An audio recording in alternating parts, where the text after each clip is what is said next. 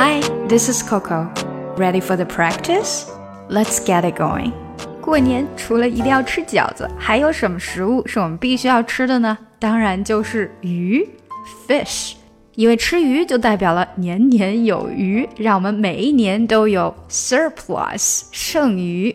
那不知道大家都喜欢吃怎么样做法的鱼呢？是清蒸鱼 steamed fish，还是酥炸全鱼 deep fried whole fish，又或者是鱼汤 fish soup？那我个人呢就很喜欢吃干烧鱼 fish in hot sauce。当然，大家现在的餐桌上除了鱼，一定还有其他各种各样的海鲜，all sorts of seafood，像是螃蟹 crab、龙虾 lobster、黑虎虾 tiger shrimp、牡蛎 oyster。 不知道在你们过年的餐桌上能看到多少种？你又最喜欢吃哪一种呢？我个人呢，还是最喜欢吃 oyster 牡蛎，还有 mantis shrimp 皮皮虾。好啦，那看看我们今天的打卡小对话吧。为什么过年吃的每顿饭都有鱼啊？How come there's fish dish in every single meal？啊，因为它是中国年必须要吃的东西。Cause it's a must eat during Chinese New Year。为什么呀？Why？因为英文 fish 的中文是鱼，它中文代表了剩余、有余，所以吃鱼就像代表着家里有余粮。Fish in Chinese is 鱼 sounds like the Chinese pronunciation of surplus. So eating fish means having a surplus at the end of the year. 真的吗？那赶快有多少鱼给我多少鱼吧。Really? Here, please get me as much surplus as possible. 好啦，下来就带大家读一下吧。 How come there's fish dish in every single meal?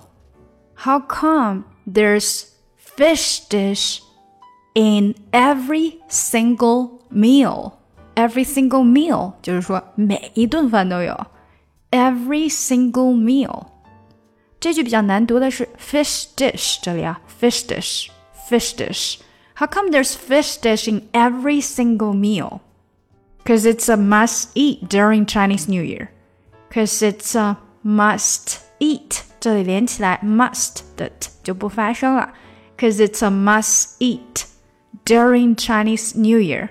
Why? Fish in Chinese is 鱼 sounds like the Chinese pronunciation of surplus. Fish in Chinese is 鱼 sounds like sounds like 连起来 sounds like the Chinese pronunciation of pronunciation of 这里 n 和 of 稍微连了一下 sounds like the Chinese pronunciation of surplus. So, eating fish. So, eating fish means having a surplus. Having a, having a surplus at the end of the year. Eating fish means having a surplus at the end of the year. 好，这句整体来一下。Fish in Chinese is 鱼 sounds like the Chinese pronunciation of surplus. So eating fish means having a surplus at the end of the year. Really? Here, please get me as much surplus as possible. Really?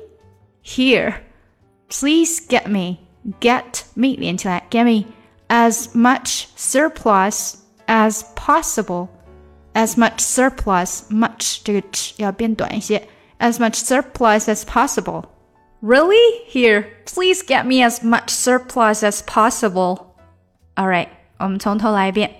How come there's fish dish in every single meal? Cause it's a must eat during Chinese New Year. Why? Fish in Chinese is 鱼 sounds like the Chinese pronunciation of surplus. So eating fish means having a surplus at the end of the year.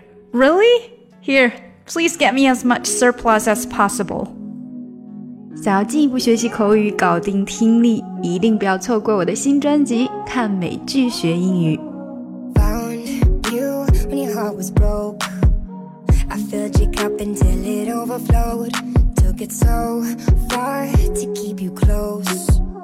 I was afraid to leave you on your own. I said I'd catch you if you fall.